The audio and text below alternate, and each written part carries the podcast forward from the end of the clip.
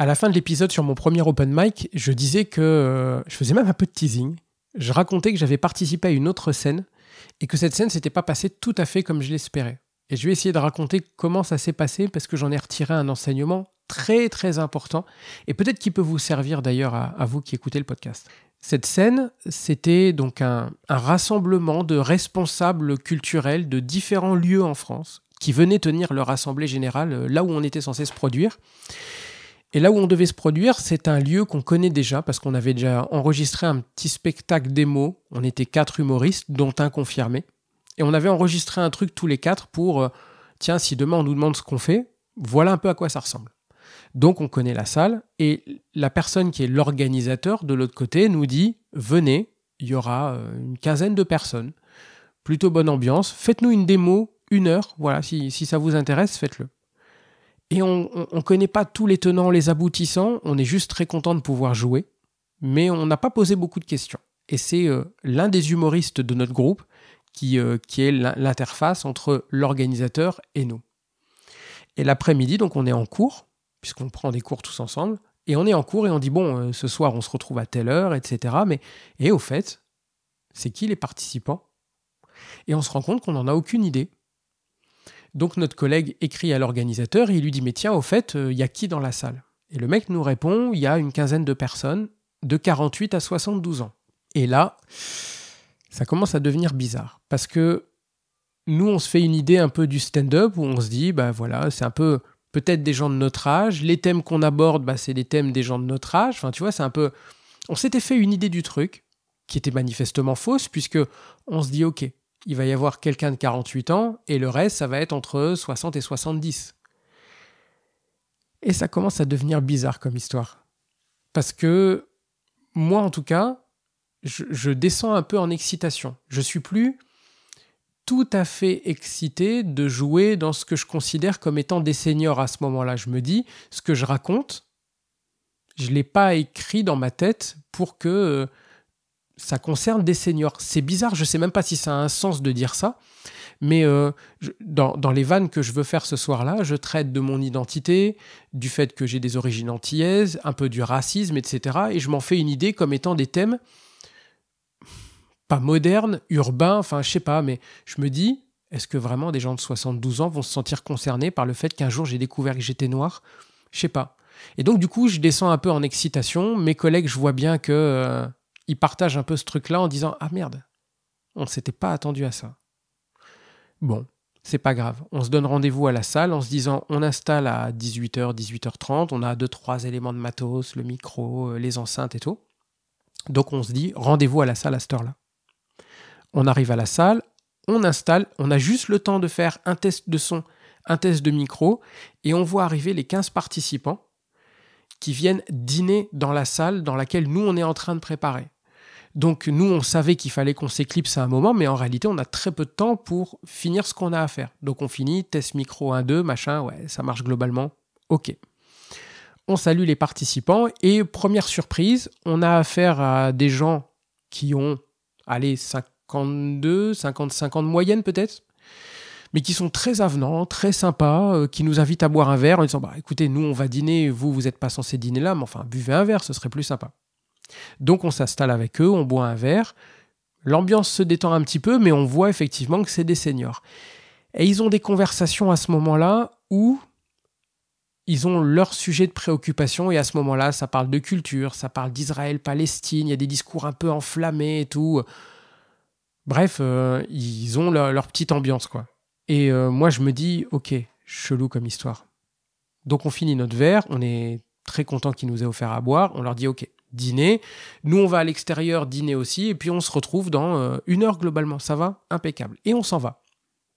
Et pendant notre repas, nous, les humoristes, on se chauffe un peu en se disant, waouh, qu'est-ce qui va nous arriver? Et on se fait des vannes, des vannes, des vannes sur le fait que c'est des vieux, c'est des vieux, c'est des vieux, tu vas voir. Peut-être ils vont mourir pendant le sketch et tout. Bref, on raconte des conneries, mais on dédramatise un peu une situation qui franchement nous semble pas idéale. Le lieu, c'est pas une salle de spectacle. Euh, c'est euh, un endroit dans une résidence qui certes accueille des spectacles, mais qui n'est pas tout à fait fait comme une salle de spectacle. C'est plutôt un grand carré de béton qu'on peut aménager. Euh, les gens, bah, ils ont leur âge. Les conversations qu'on a captées, tu te dis, ouais, est-ce qu'on va raconter, est-ce que ça va les toucher ou pas, est-ce qu'on va savoir les faire rire? Et plus le repas passe, on boit un verre, et plus s'installe une ambiance de on s'en bat les couilles. Pas de manière péjorative, mais vraiment, la, la pression descend en se disant, bah tu sais quoi, eux, ils sont venus. Eux, ils ont envie de rigoler. Bah, on va faire de notre mieux pour les faire rire. On est des débutants pour les trois quarts. Il y a un confirmé parmi nous. Bah, tu sais quoi? Pas de pression. On va essayer de faire rire des gens. Puis si ça rit pas, bah, c'est pas grave. Et on a, je crois, 15 minutes. Chacun, ce qui est très très long, au cas où on devait bider. Donc on se dit, c'est dangereux, mais on est quatre. Ils veulent une heure de show. Bah, tu sais quoi? On va leur faire ce qu'on peut faire de mieux mais sans pression. Et vraiment, on remonte dans la voiture pour aller au lieu en se disant on s'en tape, c'est pas grave. On arrive sur place, très détendu sur le fait qu'on s'en tape. Les gens ont fini leur, dîner.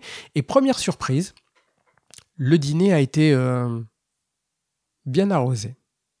Raisonnablement, mais tu sens que euh, ils ont bu le verre qu'il fallait. Et donc, ils sont dans une ambiance très festive et on arrive et ça rigole, etc.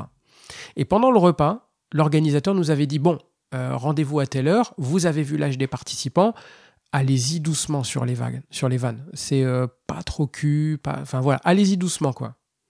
Et dans les discussions qu'on capte, on sent qu'on a affaire en face de nous un public euh, la cinquantaine, un peu bien de gauche. Voilà, tu sens que dans leurs discussions, bah, ils ont leur environnement de prédilection et nous on se dit mais est-ce que ce qu'on raconte ça va les toucher ou pas? Bref. On met la musique d'entrée, les gens commencent à taper des mains. Le premier passe, c'est le plus expérimenté d'entre nous, et il entame sa chauffe. Donc il fait une vanne, deux vannes, ça rentre, tranquille, il interagit avec le public, ça passe, il leur donne les codes. Et je ne sais plus pourquoi. À un moment donné, il pose une question à une participante, je crois, sur euh, ben, comment c'était ta soirée hier ou un truc comme ça. Et elle lui répond Hier, c'était une petite pipe au lit. Et forcément, gros éclat de rire chez tout le monde. Les gens, les participants là sont hilars. Et nous, entre humoristes, on se regarde et on se dit c'est ça, allez pas fort. Parce que si c'est ça, on va s'amuser ce soir. Et le mec qui fait la chauffe, il est très malin. Il rentre dedans et il continue, gentiment, mais il va les chercher et ça rentre et ça rentre et ça rigole. Et on se regarde entre humoristes et on se dit mais c'est incroyable. D'un moment où on s'est dit vas-y, on s'en tape, il n'y a pas d'enjeu. Euh, on va faire de notre mieux. On est en train de se rendre compte qu'on on est capable d'aller chercher la salle qui sont chauds pour rigoler euh, sur n'importe quoi, en fait, tant que ça fait rire. Et c'est pas péjoratif, on sent juste qu'ils ont envie de passer une bonne soirée. Et la chauffe continue et ça se termine et le premier passe. Et le premier, c'est un débutant comme moi, et ça rentre, et ses vanelles marchent, et ça rigole, et ça applaudit, ce qui est même des réactions qu'on n'avait peut-être pas anticipées à certains endroits, et ça marche. Et il interagit avec le public, et ça remarche, et on se regarde avec les autres, et on, réalise que ce qui est en train de se passer, c'est incroyable. Je ne sais pas si ça vous est déjà arrivé ou si ça vous arrivera un jour euh, en tant que débutant, mais vous allez probablement tomber sur ce genre de salle dans lesquelles vous êtes arrivé soit sans attendre, soit avec des appréhensions, et vous allez vous rendre compte que, waouh, la salle, elle est avec nous. Et au moment de rentrer sur scène, moi, en quatrième, troisième après la chauffe, en fait, je me rends compte que je suis porté par la salle. C'est indescriptible. Et je me sens de faire un truc que je que j'ai jamais fait jusque-là, c'est de commencer à interagir avec les gens. Là où d'habitude j'aurais entamé dans mon sketch, comme d'habitude, opener, tranquille, j'y vais et je déroule, là d'un coup je me dis tiens, je vais commencer à parler avec des gens, ils ont l'air cool, donc je vais parler avec eux. Et je pose une question, tiens, vous venez d'où Qui vient du plus loin Etc. Des trucs bateaux. Mais les gens répondent, et je fais une vanne vraiment très basique, et les gens éclatent de rire. Et je continue, et je continue, et ça marche, et les gens chauffent. Et puis ensuite, je déroule mon sketch. Et je me rends compte qu'en faisant mon sketch, j'ai des interactions avec les gens que je n'ai jamais eues jusqu'ici. Et le plus important, c'est que je suis capable d'improviser face à des gens, ce que je n'ai jamais fait. Je suis capable de les faire rire avec des trucs que je n'ai pas écrits. Je leur pose des questions, ils me répondent, et il y a des vannes qui me viennent, et je les dis.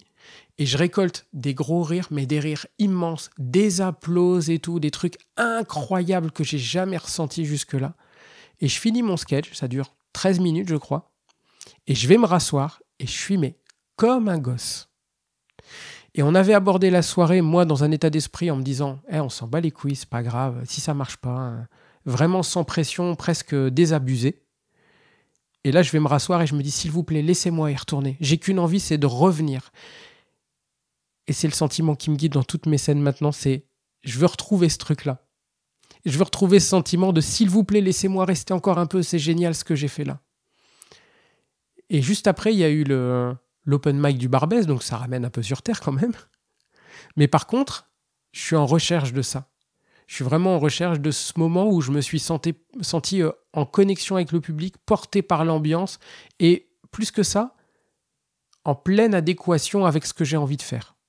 Je dis pas que j'ai le niveau technique et tout, hein, c'est pas la question. Mais je me suis dit, je veux faire du stand-up, et ben c'est ça, faire du stand-up. C'est 13 minutes devant des gens qui pètent des barres, qui applaudissent, etc. Et où moi, je suis en train de prendre du plaisir. Et il n'y a pas de dissonance entre le plaisir que je prends moi et le plaisir que prennent les gens. On était au même niveau, eux et moi. Et c'était incroyable. Et ce que je voulais dire dans cet épisode, c'est que je ne sais pas si c'est un conseil universel. Je ne sais même pas si ça, ça se reproduira à l'avenir. Tout ce que je sais, c'est que je suis convaincu que la raison pour laquelle ça s'est si bien passé, cet événement-là, c'est parce qu'à un moment donné, j'ai lâché l'affaire.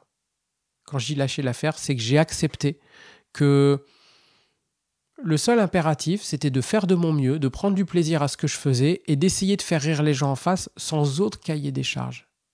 Et en fait, ça a marché. Donc, je me dis, dans les scènes que je vis depuis, je m'efforce, au moment de rentrer sur scène, qu'il y ait de la musique ou pas, qu'on m'annonce ou pas, je ferme les yeux deux secondes et j'essaie de me rappeler comment c'était cette soirée. J'essaie de me rappeler l'état d'esprit, un peu de lâcher prise dans lequel j'étais, parce que je suis convaincu que ça, ça marche pour moi. Donc je vais essayer de le reproduire, je verrai si ça fonctionne, mais franchement, cette soirée, quand je disais qu'elle s'est pas passée tout à fait comme prévu, en fait, c'est génial.